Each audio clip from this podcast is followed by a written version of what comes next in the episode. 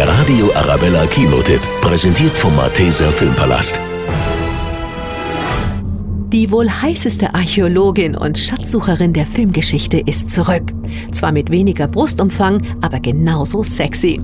Im Actionabenteuer und Reboot Tomb Raider dürfen sich die Fans auf Oscar-Gewinnerin Alicia Vikander als Lara Croft freuen. Lara, es tut mir leid wegen Ihres Vaters. Sie können dort weitermachen, wo er aufgehört hat. Sie erinnern mich sehr an ihn.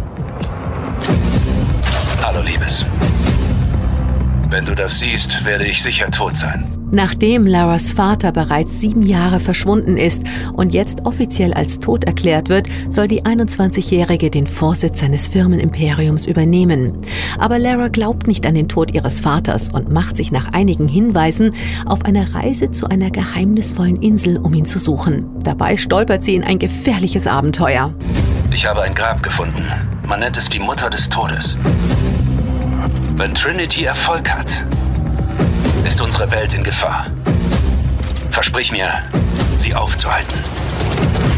Ich verspreche es. Coole Stunts, atemberaubende Actionszenen und eine durchtrainierte, starke und sexy Hauptdarstellerin.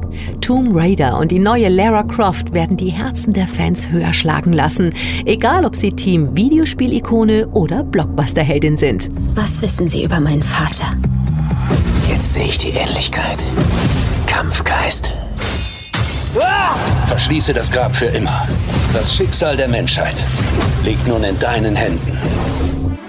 Der Radio Arabella Kinotipp, präsentiert von Hofbräu München, jetzt auch im Malteser Filmpalast.